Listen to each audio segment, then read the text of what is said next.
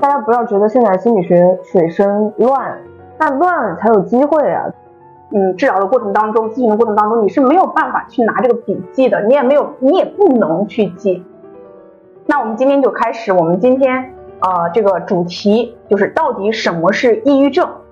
呃，我们今天呢也是一样的，邀请到了我们子金老师来跟大家一起来聊一聊啊，其实就是一个科普，科普一下到底什么是抑郁症，以及抑郁症它的一个发病机制是什么样子的。那么抑郁症如果真的你的周围的人有得抑郁症，你应该怎么办？那我们先看一下第一个吧。啊，其实第一个就是前段时间，因为我有在网上看到好多关于抑郁症的，他们把抑郁症叫做一个最温柔的病。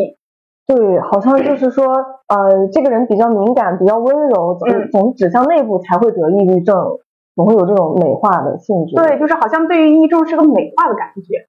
还有就是。哦，一种调侃的方式啊啊！我最近得了这个抑郁症了，好像都是这种方式去说这个抑郁症的。是啊，你知道我前段时间啊，我还做了，我不是经常要去面试嘛，嗯，去面试的时候啊，面试的这个人他写我说你用三个词来形容一下自己的人格特质，因为我面试的都是都是心理学的学生，嗯啊，然后呢，这个学生就告诉我说啊，这个这个来面试的这个人说，老师，我的人格特质当中有一个社恐。我当时就在想，如果你是社恐的话，要不就咱就别来上班了，好不好？所以好像感觉我没有一点抑郁症，我没有一点社恐，我都不好意思去跟别人沟通交流一样，就是到了这种程度了。但是事实上，抑郁症它是一个非常严重的病，嗯，对不对？是的，对。所以我们一直是这样的谈，就是去调侃这个事情。所以为什么我们题目当中有一个想自杀就等于抑郁症吗？是因为重度抑郁症患者他们真的会出现这种自杀倾向，或者会出现这种自杀的行为的，是真的会有的。你前一段时间我也真的是遇到了一个案例，一个个案啊，也会让我感觉非常的啊，就是感叹吧啊，是一个什么样的事情啊？也许未来大家都可能会遇到的，你做心理咨询师的时候就会经常遇到。就有一个这样子一个呃高三的学生，他事实上已经有了比较严密的自杀计划，嗯，但是他的爸爸坚持认为我的孩子一定不会自杀，嗯，呃，这种时候其实作为一个心理咨询师，我觉得要不爸爸你也聊一聊你当下的这个心理感受好不好？好无力感，对，就是很无力，嗯，但是你想一下，为什么爸爸他们会不理解？孩子，这些青少年们有这一方面的一些想法，他们会觉得，哎，为什么会觉得你这个想法绝对不会有，绝对是假的，你是来骗我的？为什么会有这种想法？其实我们也可以去理解一下我们的长辈，因为有可能我们经常说自己怎么样，我经常我经常可能会说啊，老师我啊，或者爸爸妈妈或者家人说，哎，我有这个抑郁症啊，我我感觉我得这个抑郁症了，我现在特别难受，特别不舒服。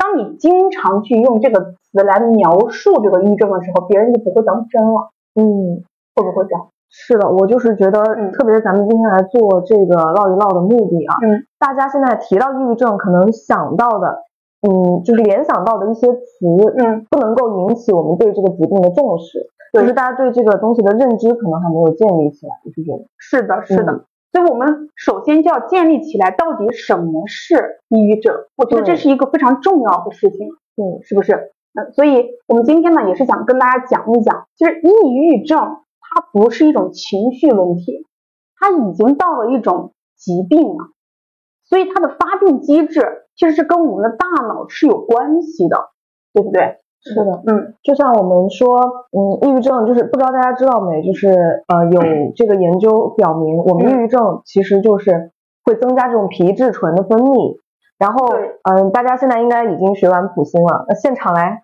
考一下，是我们四个脑区，抑郁症它主要影响的四个脑区，一个是海马，嗯，一个是杏仁核，然后一个是扣带回，还有一个是前额叶，说它这四个脑区发生了病变。那你想一下，发生病变以后，是不是杏仁核会变大，对吧？会导致他对于恐惧情绪、这种负面情绪会更加的积极的去响应啊？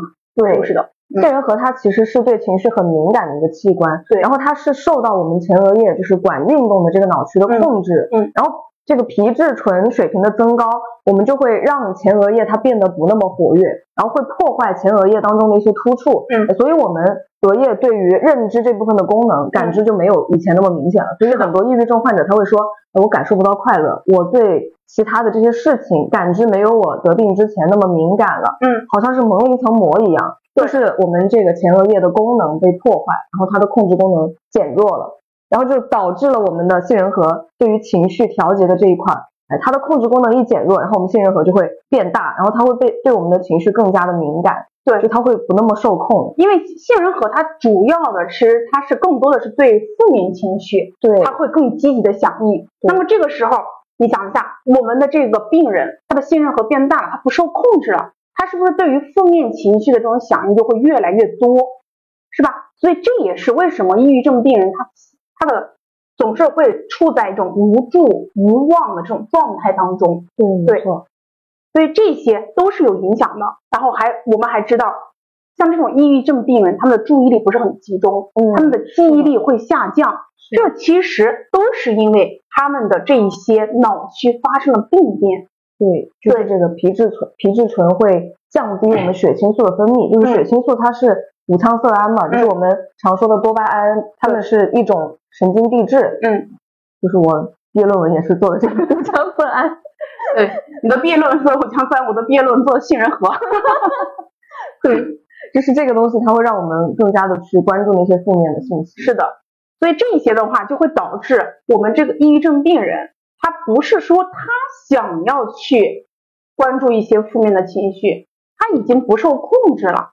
这个时候不是他能够说我想开心就开心的，已经他已经对于我们的这种的情绪已经稍微的带种麻木的状态，嗯，就像是我们说这个人刚刚金老师说啊，他就可可能啊蒙了层布，他所有的感觉就像是我们普通心里面学的感觉、知觉、记忆、思维、想象，他全部都好像结了一层结界一样，他在这个结界里面跟所有的人他的对话也好，他的感知也好。他都会敏感度下降很多，所以这个时候他这种状态之下，他就会觉得非常的难受。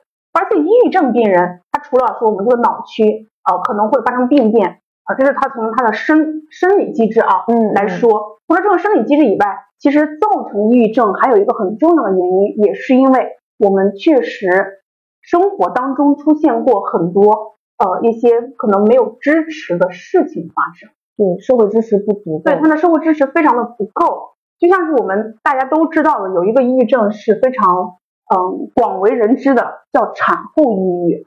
就是这种产后抑郁，你说它除了我们说这个内分泌失调，它确实是内分泌在此时此刻它确实发生了变化，它急速的上升，急速的下降，导致人情绪一定会发生变化。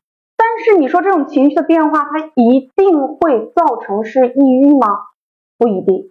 如果假设我们在他有这个情绪变化的过程当中，我们增加了很多的这种社会支持，家里面所有的人都很关心他，嗯啊，然后他的先生，然后他周围的一些亲戚朋友都很关心他，那么这个时候，他其实这种抑郁情绪会逐渐逐渐的随着他内分泌的逐渐的平衡，情绪也会消失，嗯，但是就是因为有可能在这段时间之内，社会支持不足够。可能因为我们经常会有一个词来形容这个时候的女孩子，就是说，呃，很作，就是刚生完小孩以后不知道为什么会这么作。她其实不是她在作，是她的内分泌失调导致了她的情绪就是不稳定，所以她看所有的事情都是负面的，她看所有的事情她都觉得不怎么好。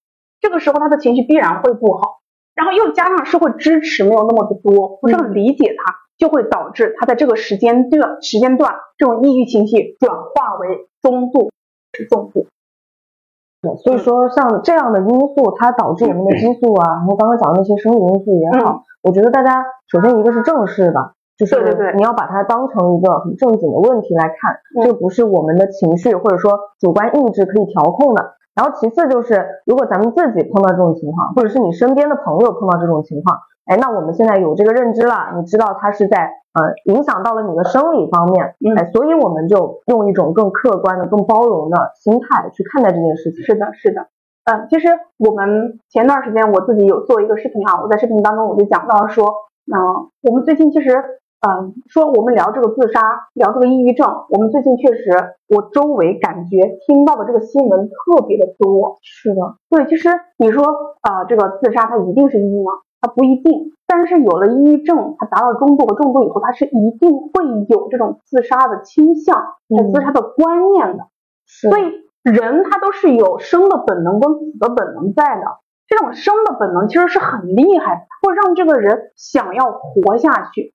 那他想要活下的这种状态之下，他还是想去自杀，那么就证明他是思考了很久，他不是说我想去自杀，我立马就去自杀。是的。但是我们周围的亲人，我们周围的朋友，当听到这个消息的时候，就会觉得，哎，他怎么就忽然自杀了呢？是是，但是他是怎么了？嗯，对吧？他其实并不是突然发生的，他其实是一个蓄谋已久的事情。嗯，可能在这个中间，我们每一个人给他一点点关注，给他一点点爱，拉他一把，他就不会往这个方向走了。嗯，对不对？是的，是的。就像我其实刚学心理学的时候，我问过我老师一个非常外行的问题，然后被他骂了。我说，就是老师，既然抑郁症是一种病的话，这个人想自杀。那他不想活了，是不是我们尊重他的选择会对他比较好？然后我老师因为这个问题把我骂了一顿。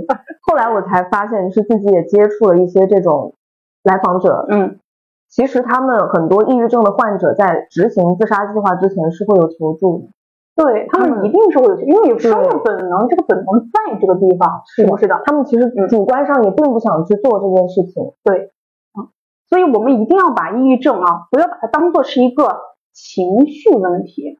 啊，你觉得哎，这个人，嗯，他就是得了抑郁症，他其实就是情绪问题嘛。你给他做一做这个思想工作，这个思想工作他做不通啊，同志们，一定不要去给他做这个思想工作，他是一定不行的。你这个时候应该干嘛？应该带他去看医生，明白了吗？带他去看医生，去医院进行诊断，看他到底是属于什么症状，属于什么的障碍了。所以一定要去医院。假设他真的是抑郁症，那么当然啊，我们前提是，如果他真的是抑郁症的话，他可能会有哪些症状？嗯，首先第一个症状就是情绪会低落，对，这是一个非常典型的，对不对？嗯，那么除了情绪低落以外，可能还会有一些基本没有，对吧？对，意志活动减弱了，然后对外界的兴趣基本上就不是说我对你某几件事情不感兴趣了，其实是对所有的兴趣。所有的事情它都都都会减弱，嗯，即使比如说呃哪一天呃比如说十二月十二月二十五号考完这个研究生了啊，到了四月份他拿到了这个入学的考试啊，他也他也确实拿到了这个入学的嗯成为了一个准研究生，嗯，可能做在座的各位，我相信大部分的同学肯定都会觉得哇，我是一个准研究生了啊，肯定会至少开心个一个星期，甚至开心一个月，对不对？这种情绪它会蔓延到你所有的事情上面，你都会觉得哇，我所有的事情都很开心，我做什么事都开心，哪怕我今天丢了一百块钱，我都觉得特别开心，会不会有这种感觉，对吧？但是如果是一个抑郁症患者，他可能当下他觉得哦，这个事情是这样子，但是他很快这个情绪就没了，他这个情绪可能就存在那么一下，当下我知道这个事情，我知道你应该开心，但是我很快就又会被。所有的这个不好的情绪给填充过来，是的，对，所以它存在一个就是消极三连认知，就是对于自己、对于未来、对于世界，它完全是那种消极的一种看待。是的，对，可能抑郁症患者觉得，哎，我考上研究生了，考上了又怎么样？我又能怎么样？啊，他还是会觉得没有什么意义。是的，可能这件事对他来说。此前是一个支撑他的目标，对，但是他真的达到这个目标之后，会感到非常的空虚，对，又没有什么意义了，就重新开始进入了那种绝望、无望的这种状态的状态。对，那除了这种的话，他可能还会有一些身体上面的表现，嗯，比如说睡眠障碍，对，这个也很典型，对，它是个非常典型的失眠状态。他这种失眠还是早上起的特别早，啊，他基本上早上起的特别早，然后抑郁情绪会非常的严重。对，好像抑郁症就是抑郁症，它特别典型的一个表现就是早上会很抑郁，就昼呃昼重重夜昼重夜轻，对昼重夜轻。嗯，你要记住这个词啊，就是早上的时候，抑郁症的这种情绪它会非常的严重，然后逐渐到了中午稍微好一点，到了下午稍微好点，到了晚上的时候可能，睡觉开始又来了，它就是循环，一直不停的这样子循环。又是糟糕的一天。对，又是糟糕的一天了。所以你想，早上开始难受，嗯，你想想早上开始难受，是不是就代表着这一天都会很不舒服？是的，所以它就会造成他白天一天这种的状态非常的不好。那么很快他就会进入一种恶性循环。嗯，你想想他晚上睡不好，第二天状态会更不好，状态会更不好，他晚上继续又睡不好，是的，就会进入这种恶性循环了。所以，我们抑郁症它在睡眠方向是有一个非常典型的啊，非常典型的这种症状的。而且其实包括像食欲，还有哦对，一些生理方面的这种感觉都会慢慢的减弱，慢慢的减弱了，就是食欲可能就减退了。以前哎，可能还啥啥都想吃，呃，然后慢慢慢慢的，你发现他什么都不是很想吃了。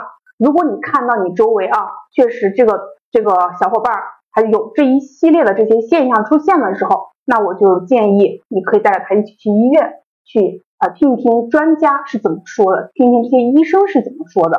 嗯，对，说到这个诊断啊，我觉得医院还是很有必要的。就像包括我们嗯学心理学之后，大家也知道有一些专业的量表，像 S C U 杠九零，嗯，MMPI，嗯，还有这个测抑郁的 SDS，对吧？其实这些量表咱们自己也能做，但是呢，你做这些量表会存在一些问题。一个就是我们对结果的这个诊断标准并不是一个解释或者标准不是很清楚，对，没有办法解释。嗯，然后第二个就是在做的过程中，你会经常看到那个量表有那种总是啊、经常啊、很少这些量词，其实每个人理解都不一样。嗯，所以这是为什么强调要去医院看的原因。是的。一定要去医院，因为专业的量表，你最好就是假设我们自己做，你只能做一个筛查，对，就是你做了 SCR 九零或者你做了 SDS，它只是个筛查，你不能诊断。你要真正的诊断，还是最好去医院，让专业的医生去给你进行诊断。当然，很多很多同学会觉得，去医院就坐那个地方，医生也就只是让我做个量表，然后跟我聊两句，然后这个事儿就结束了。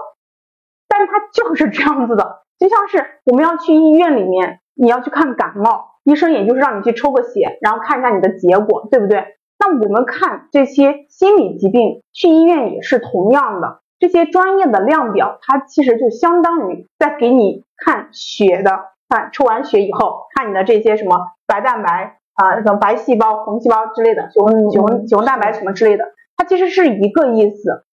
所以，我们同学们，如果你的周围有这样的小伙伴，你可以建议他一定要去医院看一看。我觉得这是很有必要的，因为我们去了医院，让他的评估以后，假设他真的到了这个重度的，他事实上可能还要再给你做一些呃生理指标的筛查。这些生理指标，比如说你要去做个这种 fMRI 或者做个 CT，看一下你的脑区是不是有发生一些功能性的病变。对，像咱们刚刚讲到那四个脑区功能嘛，其实你在这种核磁共振的印象里面是可以看出来的。是的，嗯，所以这些的话就是建议大家一定要去医院去做的。那么我们去了医院以后，自然而然医生会开药，对吧？如果说咱们这个呃，咱们这个小伙伴他确实得了一个比较严重的这个中度或者重度的这个抑郁症，那么医生肯定会给你开一些药物。那么这些药物一定不要断药。就是一定要按时按量的去吃药，吃完药以后要去医院去复查。如果你没有做到这种程度的话，那么很容易啊，很容易就会往双向情感障碍方向发展。嗯，这是一个非常典型的事情。我们经常，因为它这些抗抑郁的药它都有副作用，所以每次吃了药可能会觉得不舒服，所以很多人就吃着吃着就不想吃了，或者他觉得自己好了，哎，我也不去医院再看了，也不想吃了。对，所以就会自己去断药，这。个这个真的是不太好，因为我们知道这个精神科开药物，它是以八周八个星期为一个周期，嗯，然后你根据现在的这个症状去开的抗抑郁的药，在八个星期之后，它会让你的神经变得兴奋嘛，然后在那个时候你要再去看医生，他给你根据当下的症状再去开新的药，你如果再吃之前那个让你兴奋的药，然后你就很有可能会躁狂发作，然后就发展成了双向，是的。所以这个时候啊，我是建，如果如果我们真的要去看医生，就一定要听医嘱，这是很重要的。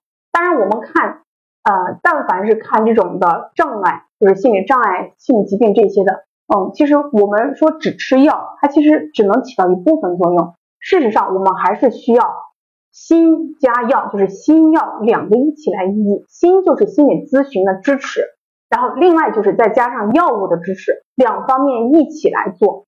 因为我们很多抑郁症患者，他可能是一些有些是行为问题，有些是认知问题啊。那么我们在做心理咨询的过程当中，就可以，比如说他认知发生了扭曲，我们就可以做认知行为疗法；如果他行为发生了扭曲，那么我们在他行为上面来进行行为行为治疗，对不对？行为矫正。所以呢，我们是需要互相支持的。那除了这个以外，还有一个最重要的支持就是家庭支持。我觉得这个是非常重要的，真的非常非常的重要。就是我刚刚所提到的，就是那个小孩子 他自己是能够感受到他的这个把行为跟把目标，其实就是他跟他父亲的关系。他之所以这么的难受，就是跟他父亲关系。但是他的父亲并不觉得，他的父亲觉得我已经做的很好了，为什么你还是这样子？所以导致他非常非常的崩溃，所以这个时候其实我们的家庭关系对于孩子来说也是很重要。如果说啊，这个爸爸他还是以这种的行为模式、这种交往模式跟他们孩子交流的话，我觉得这个孩子的恢复他的疗程至少会慢一些，我是这么觉得。所以家庭的这种这种支持也很重要。嗯，那我们有个小伙伴说。医院做量表环境很吵，那个医生说肠膜来自到医院做量表的所有个体，我就觉得这结果也没那么客观。这个我们要看是做什么量表了哈。其实怎么说呢，这个同学我觉得提到了，呃，现在精神诊断的一个比较重要的问题，嗯，就是量表信效度。其实就算是咱们诊断一哥 MMPI。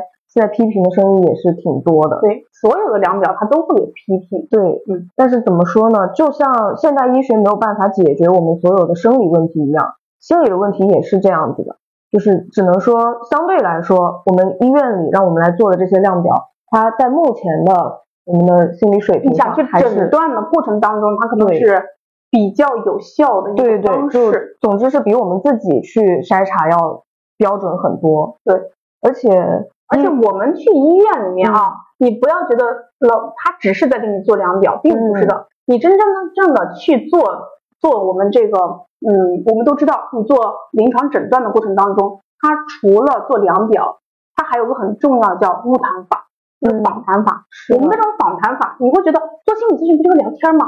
不是的，心理咨询它是有结构的聊天，嗯，这种有结构的聊天，它会关注我们来访者，比如说你。某一个问题，你这个问题它的时长有多长了？嗯，它的这个程度有多少？嗯啊，程度有多重？然后它的频率有多少频率？等等的这一系列的，其实是在访谈的过程当中，我们才得到的这个数据。这个数据也是有助于我们去做诊断的。嗯，所以你感觉好像他就是跟我聊了几句天，事实上他是在问你一些他要做诊断的一个标准，还有一个做诊断的一个依据。对，就是其实就是量表的结果加上医生的问诊，医生的经验也非常重要。呃，咱们国内心理这一块还不是很注重这个问题。其实怎么说呢，跟发展时间也有关系。是的，心理学毕竟是舶来品嘛。然后包括刚刚嗯麋鹿同学讲到的，我们刚刚说的 MMPI 啊，就是大家学了，如果有学测量的校区应该知道，就是这个量表它的效它的效度是信度是在零点九以上的。嗯。但是其他这种诊断类的量表没有它这么高。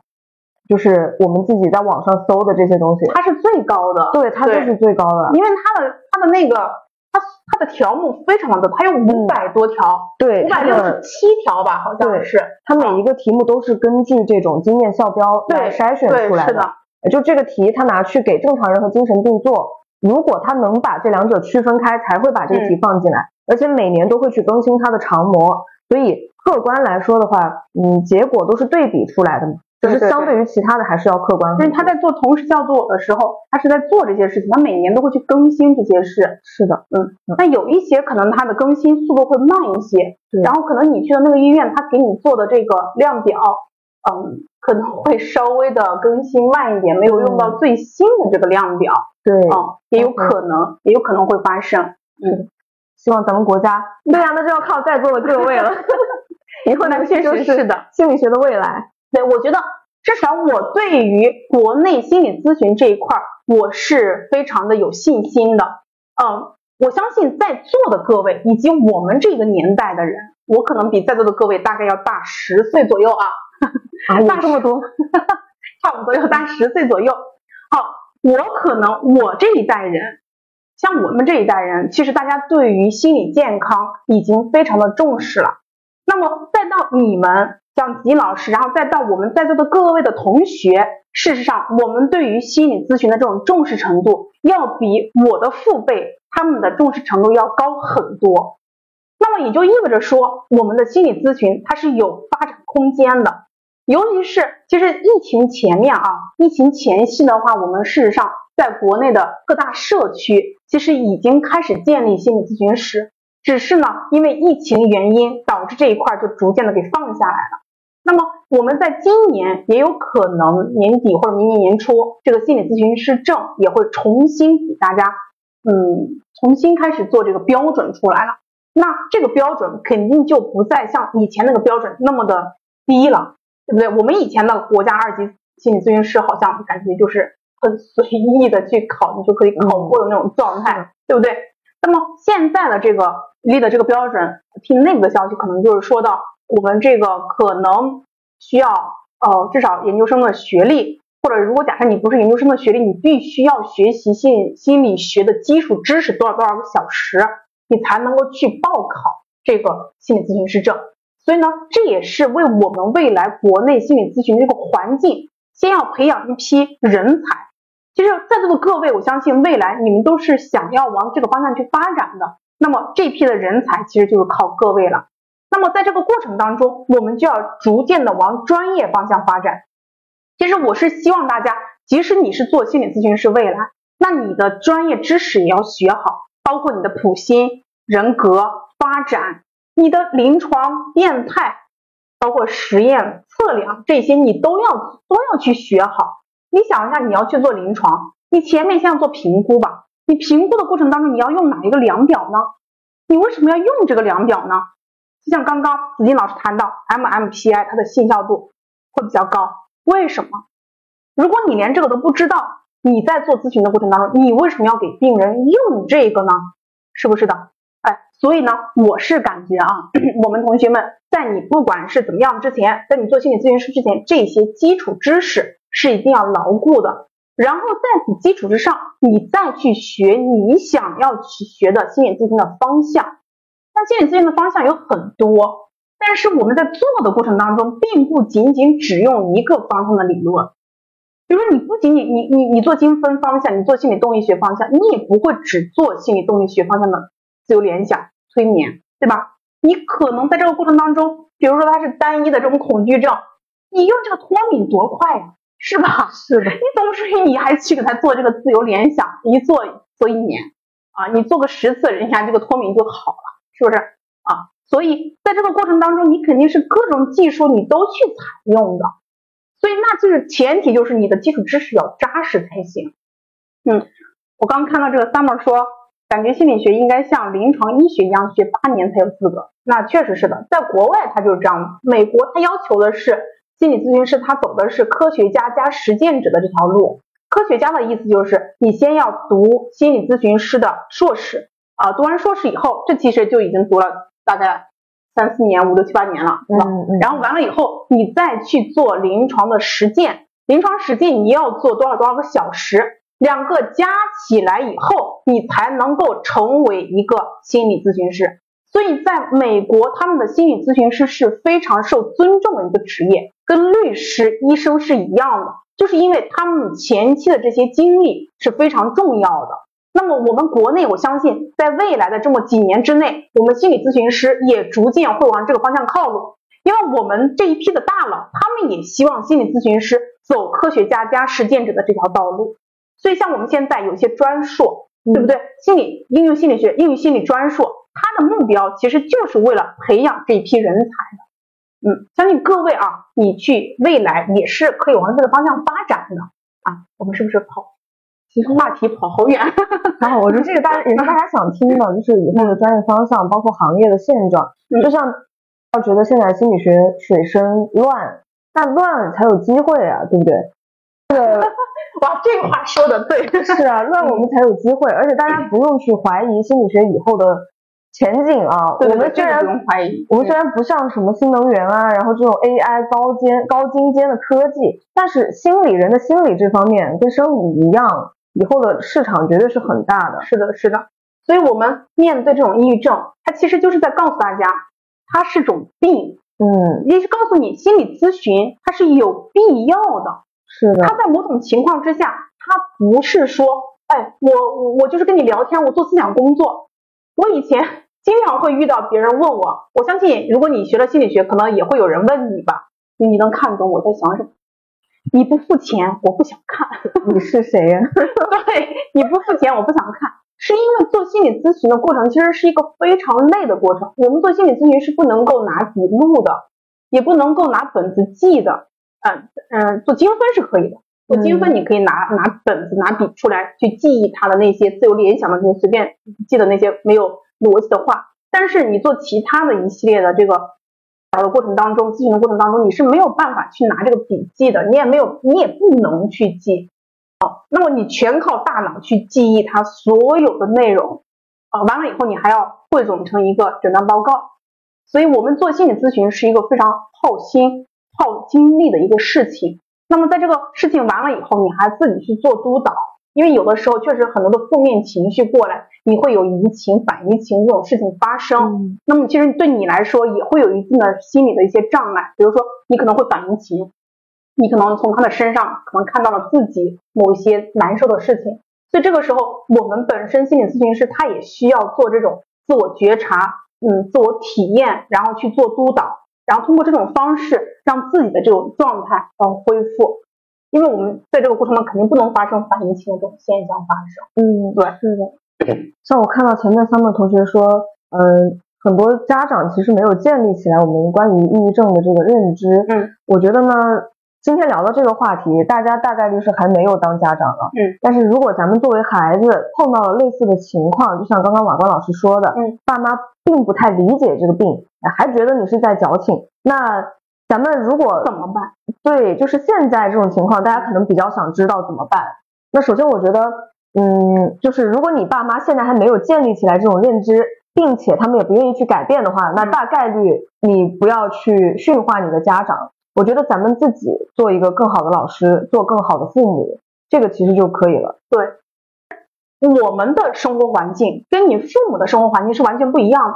我举一个非常简单的例子啊，像我们小的时候，尤其是像我小的时候啊，我上小学的时候，我的爸爸妈妈是不怎么管我的，我随便出去玩儿。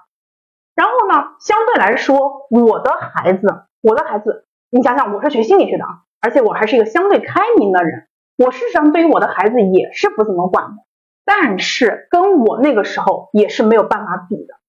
你想一下，至少他带着电话手表，我知道他去哪儿，我会随时给他打电话，这种控制感就会不一样。我们小的时候没有人去有这种控制感，这种压抑，这种压力，嗯，所以相对来说会好很多。但是现在的孩子他就是有这种压力、压抑，明白了没有？所以你的父母可能那会儿他是不能理解你现在的这种生活情境当下产生了这一系列的心理问题的。那么我们翻过来就要去理解父母他不能理解我的原因。当你知道他有这个原因，所以才导致了这个结果的时候，你这个时候你的心里是有个准备的。你有了这个准备的过程，反而这个时候你就会觉得，哦，原来他就是这样子，所以他才不能理解。所以我这个时候能够理解我的父母。哎，当你能做到这种程度的时候，你就会发现好很多了。啊，是的，因为父母小时候，他们说白了，可能大部分人都没有满足温饱问题，就没有办法去想你心里有什么问题。对，像我爸就是这样，我爸妈就是这样。哎，我我如果跟他们说我心里怎么怎么怎么，他们就会说你是饭吃太饱了还是什么？怎么会开始想这种问题？是的，就是都你是这你们这一代小孩都没有压力，所以你们才这么脆弱啊，像。啊，赵焕同学说的心理病，很多人不认可，觉得抑郁症是柔弱，其实就是咱们最开始说到的。对，其实抑郁症在所有的心理问题里面，我觉得是虽然广为人知啊，可能流传度是最广的，对，但其实它的形象也是被呃美化的最被美化的，最被美化的。对对，其实抑郁症它并不是一个温柔的病，不是一个温柔的病，它真真正正的会导致自杀。明白了吗？嗯，像是比如说焦虑啊这种的正常的这种的呃神经症类型的，嗯，它都不会导致最严重的这种结果。对不对？是。但是抑郁症它是会最终导致严重的抑郁症啊，它是会导致自杀的。这个结果不是我们说的温柔，他一点都不温柔。说实话，对，其实这个怎么说呢？舆论还有宣传也有很大的锅。嗯，像我说随便说几个其他的心理疾病，嗯，自闭症，对吧？对，PTSD 创伤后应激障碍，是的。还有其实老年痴呆、阿尔兹海默症也是认知障碍的一种。嗯嗯。那提到这些，大家都会觉得是病，为什么提到抑郁症，大家会觉得是矫情？所以我觉得，对，所以我们作为心理学的从业者啊，我觉得这也是我们每个人的不能说责任吧，就是是一种。往外扩散的一种知识，对对对，普及的一个状态，你逐渐去给别人普及，就像我们今天为什么最开始就跟大家讲了抑郁症它的一个嗯大脑它的一个功能区的一个变化，就是希望告诉大家它是个病，它不是个情绪问题，所以发生了这个事情一定要去看医生，他不是说他想控制他的情绪他就能控制得了的，就像是。你得了癌症要去看医生是一样的，你得了抑郁症也要去看医生。是的，嗯，是一个意思。对，嗯。不过这个咱们平时说的抑郁情绪和抑郁症还是还是有很大的差异的。所以这个其实你看 DSM 五的时候，你会发现有它里面的它里面会有很明确的这个诊断标准。嗯，像我们一般的这种抑郁情绪，你会很快从这个情境当中出来，你不会泛化。是的，你不会泛化到每一件事情上面去。但是抑郁症，他就是泛化到每一件事情，他都提不起兴趣，他感觉他所有的他的世界就像那种海底一样，感觉世界都是灰暗的，啊，褪色的，就是那种褪色的感觉，就是蒙着一层雾，蒙蒙着一一个雾一样，就戴着一个降噪耳机跟别人说话的那种状态。是，嗯，这才是抑郁症的比较比较严重的抑郁症。抑郁情绪的话，你可能只是针对当下，可能有一周或者是。三五天的这个不舒服，对不对啊？所以当啊，当我们发生什么事情的时候，很容易有这种抑郁症。嗯，像我们的青少年，他们进入这个呃青春期以后，嗯，他们这种激素变化，容易导致他们跟父母的关系发生变化。父母关系发生变化，这种压力，这种压力变化以后，它会导致我们的神经递质发生变化。所以呢，这种抑郁症有可能会发生，这是一个比较。重要的节点，第二个节点再长大一些，我们就到了这个，嗯，开始结婚，打工人，打工人，这种打工人的压力值很大的这种情况之下也会发生，然后就到了我们这个生孩子。我觉得产后抑郁这几年可能也被逐渐的提起来，这件事情被开始关注这件事情啊，我觉得是件好事儿。这产后抑郁也是一个非常关键的点。好，这个部分的话也有可能会发生，所以等你就是这几个部分，青少年的时候容易发生。以前我们可能感觉青少年这个抑郁症都还没这么严重啊，嗯，那么这几年发现这个抑郁症真的还是比较比较多的，就是小孩子发生这种心理问题越来越早了，嗯，啊，这种发发病的时间越来越早了，所以这些都是我们可以在未来你在做的过程当中都可以去做的，嗯。医生给做了开了药啊，这我不知道这个三毛在说的是什么事情。就是如果是自己的话，我是觉得就根据医嘱吧，嗯，跟医嘱就行了。对，嗯，开了多久，然后就吃多久。今天是不是跟是不是跟子金老师一样美了？是不是？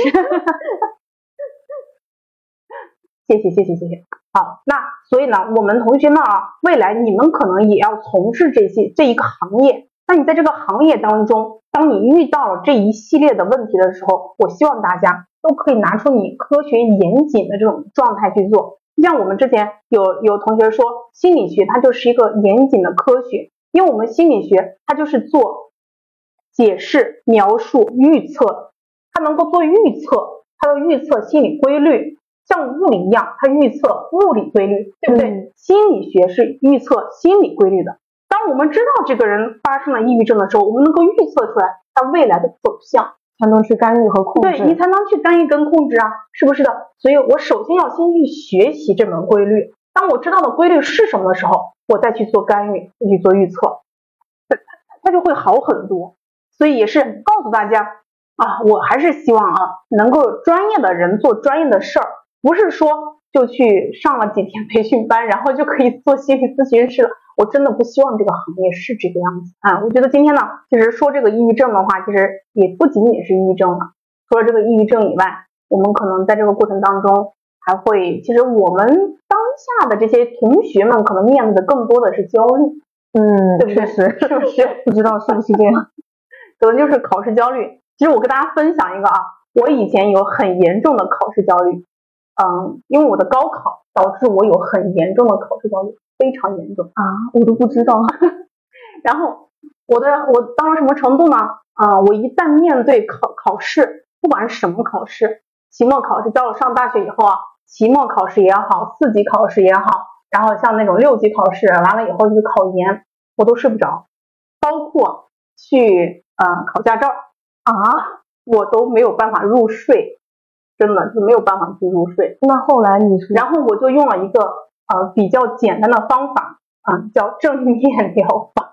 哦，对，是怎么做的呢？我一般就是听，就是这两天我就在拜托呃子金老师给大家去录一个呼吸呼吸放松法，就用这个呼吸放松法。我每一次我睡不着觉的时候，我就听这个音乐。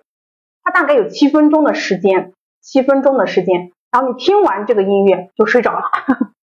所以我这两天在拜托子金老师，到时候把这个音乐录出来，我们就放到公众号上面去，给到大家，把这个音乐给到大家。如果你真的感觉不舒服的时候，你去听这个音乐。对你真的很有帮助。没有 N 九五同学说，零零后、九零后都不能接受别人有抑郁症，认为是炫耀。因为在这个地方呢，我刚刚也不是说了吗？我们是一种呃，可能就类似于跟我们说这个，大家首先要清楚社恐是一个什么状态，明白了没有？社恐它就意味着说他没有办法跟任何人交流，他不想在任何的公众场合出现，这才是社恐。如果你真的是社恐的话，应该。差不多要到这种程程程度，所以呢，当你告诉我是社恐的时候，你还要来上班，那我肯定就不能接受你是社恐。对，怎么说？就是咱们作为心理学的从业者，又是一个心理学的公司，他是一个学心理学的研究生，然后来面试的时候说了一个专业名词，但我们其实应该对这样的名词，包括像抑郁症，抱有一种比较怎么说正经的态度。对，如果如果别人告诉我这个是抑郁症的话。我会觉得他已经比较严重了，对对对。如果说他还没有到那种程度，我们就应该是抑郁情绪。是的。如果真的是抑郁症，那我们就要告诉他，我真的有抑郁症这种状态。我希望你能够尊重我。对，就是首先是这样子的。嗯，就是首先我们自己作为专业人士，这个不是上纲上线啊，我们不会拿这个东西来开玩笑，不管是抑郁症也好，不管是社恐也好。还是强迫症也好，嗯，这种类似的啊，它跟网络语我们还是会比较分的比较开。对，就作为一个心理学的人，要把这些东西分开。嗯，为什么？为什么你周围的同伴是不能够不能够就是接受你有这个抑郁症，觉得你是炫耀？是因为我们过多的把这个抑郁症调侃化，明白了吧？把调侃化，好像我有一个抑郁症，我跟别人不一样。太多的人不把它当做一个正经的病一样。像是我有癌症，你想怎么怎么样？你会经常会说自己有癌症吗？不会。但是当大部分的人都在调侃说我有癌症的时候，你就会觉得这个人有病。我觉得现在就是因为我们过多的去调侃他。如果我们把这种调侃降低，我们把它当做一个正常的事情去做，我觉得不会，就不会说再存在说哎，觉得你在炫耀这件事情。所以还是我们的宣传不到位，其实对，其实就是认知的正确建立嘛，不是说这个东西特别严重，但是也不是说它是一个可以娱乐的东西。对，好，刚刚我们同学说抑郁除了吃药还有别的治疗方法吗？刚有说啊，我们的这个抑郁如果真的得了抑郁症的话，建议大家在做我们在吃药的同时，一定要去看心理医生，明白了吧？一定要去看心理医生，就是做要做心理咨询啊，他要。新药跟我们的药物相结合着来啊，然后我的妹妹现在才高一，她生地会考后有点厌学，一到考试前就会莫名其妙不舒服发烧。这可能，如果是因为我没有见过你的妹妹啊，但是如果看这段文字的话，可能她确实是有点焦虑，对，有点躯体化，对，有点躯体化症状，嗯，就像是可能考试的时候会发生肠胃肠胃系统的病变。就是也不是病变啊，就是肠胃系统。你去看医生，医生说你没有任何的病变，身体都是很正常的。但是我就是一到考试，我就开始发烧，我一到考试我就开始我就开始难受，我就开始上厕所，这就是躯体化了啊。所以呢，他其实适当的可以去做一些，就是焦虑症，如果他真的是考试焦虑，可以用一些行为矫正，嗯，都可以做的。我觉得这位同学你可以引导一下你妹妹，就是呃，比如说，因为我以前也这样，我碰到大事就拉肚子，然后学了心理学之后，我知道这是我焦虑的一种表现，嗯然后我后来就克服了。你可以引导他，就是问他，嗯你是不是觉得考试会给你带来什么样的压力？嗯然后让他去认识到这件事情其实没有他想的那么可怕。也就是用你用那些系统脱敏，或者是用一些什么道路疗法之类的都可以去用，但是这些的话最好是在专业的呃这个心理咨询师的帮助之下再去用啊。是的，是的，我们有很多同学在说这个也有一些好的方式啊，运动，我觉得运动也是 OK 的。就是如果抑郁了以后，运动它也有助于你的这个多巴胺的分泌啊，也是可以的。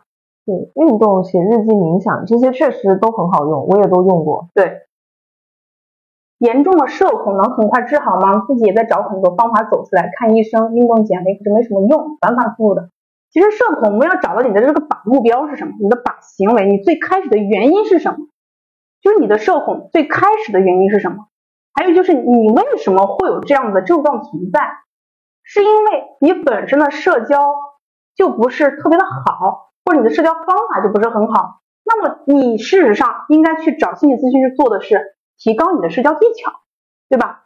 嗯或者说你在这个社恐的过程当中，你最开始的时候是因为某一件事情导致你再也不愿意跟别的人交流，那就是那件事情，我们找到那件事情再来解决。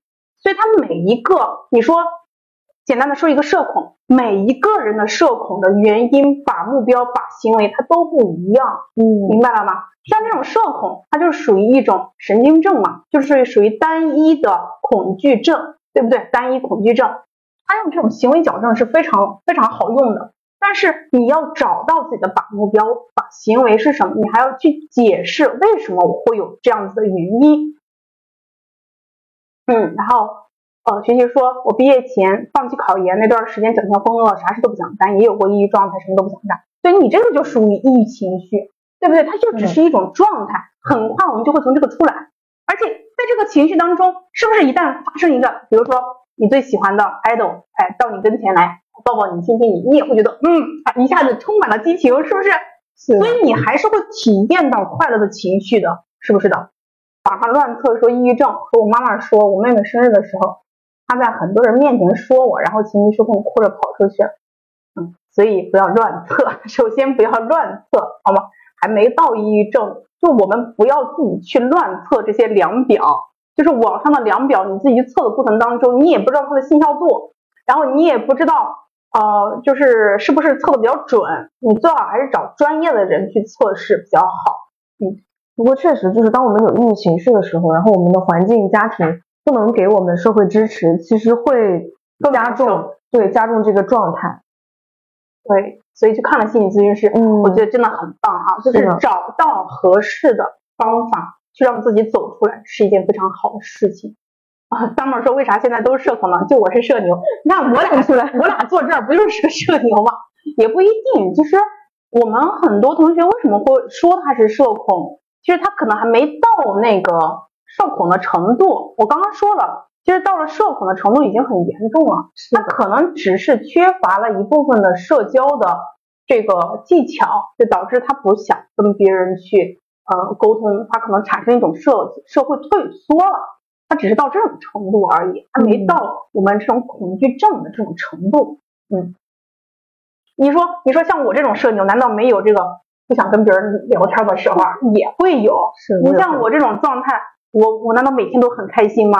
我肯定也会有不舒服的时候，对不对？啊，所以我们最重要的是，我们的心理它是个流动的，你明白吗？我们的心理是流动的，我有开心的时候，我有不开心的时候，我的心理弹性很广。那有一些，比如说他到了这种的，啊、这种这种我们刚刚说的这个抑郁症的时候，他的心理弹性很窄，然后就导致他的心理是不流动的。他心理不流动，就会导致他是分裂的。我就只有这一种情绪，其他的情绪都进不来是的，啊，是这种状态的。所以我们正常的人肯定是有开心有不开心，有开心有不开心这种状态的。心理学我觉得还有一个好处就是能够觉察，我们情绪不管在什么状态下，你第一时间觉察到，哪怕是愤怒，哪怕是抑郁、失望，你这些你先认识它了，那就没那么可怕了。对对对。我觉得你你去认识了什么是社交恐惧症的时候，你就当你认识了它以后，你就发现可能我还没到那程度，是不是？嗯。比如说之前抑郁情绪还挺多，后面学心理学越学越开心，那我觉得真好，真棒。我们就是主打的就是开心学习，然后让自己变得更好。没错，嗯。那我发现徐同学还是挺。挺上道的，因为我刚开始学的时候，我之前一直以为我是一个特别积极阳光的人，就是学心理学之前，学完之后我会觉得啊，我怎么好像哪里都有病，然后然后就开始自闭了，自闭了可能有一两年吧，然后后来又是慢慢的学，就才达到徐同学现在这个状态。其实是是啊，逐渐的一个顿悟的过程。对对对，就是这样的一个过程。对，那我觉得那个顿悟的过程是一件非常开心的事情。因为我学心理学的过程当中，我也有过顿悟的时候。当你有一个顿悟的时候，你瞬间觉得一切好像豁然开朗，醍醐灌顶的感觉。是的，是啊。所以我们同学们可能在这个过程当中，也慢慢慢慢会有自己某一天像是禅修一样，领悟了那个佛理的感觉。是的，抑郁情绪，嗯，首先我觉得就是去增加你的一些社会连接吧，比如你关系比较好的朋友，或者说你平时想做的事情。感兴趣的事情，还有刚刚前面有同学说到的运动，运动它是一个很好的物理办法，因为它会促进我们多巴胺的分泌，就是从生理角度来说，运动是确实可以改善抑郁情绪的。我们我们如果真的你有抑郁情绪，你自己没有办法去解决的时候，我真的非常建议你去做看心理咨询师。嗯，但是如果说，哎，你你你觉得这个心理咨询师确实还没有办法去负担这个费用的时候啊。你你去找让你觉得当下非常有意义的事情，当这个有意义的事情按目标一步一步一步走，每一步你都觉得有意义的这种状态，你就会觉得这种抑郁情绪逐渐的会消消退，逐渐的就会好很多。嗯，是的，对，就是运动很重要，确实运动很重要。我们之前不是有学过这个森田疗法，对不对？顺其自然，为所当为当中最重要就是每天都去运动。是的，嗯。所以，如果我们同学们遇到了这种情况的时候，运动啊，然后找到想要去做的这个事情的意义呀，我觉得都是可以的，这些都是很好的方式和方法。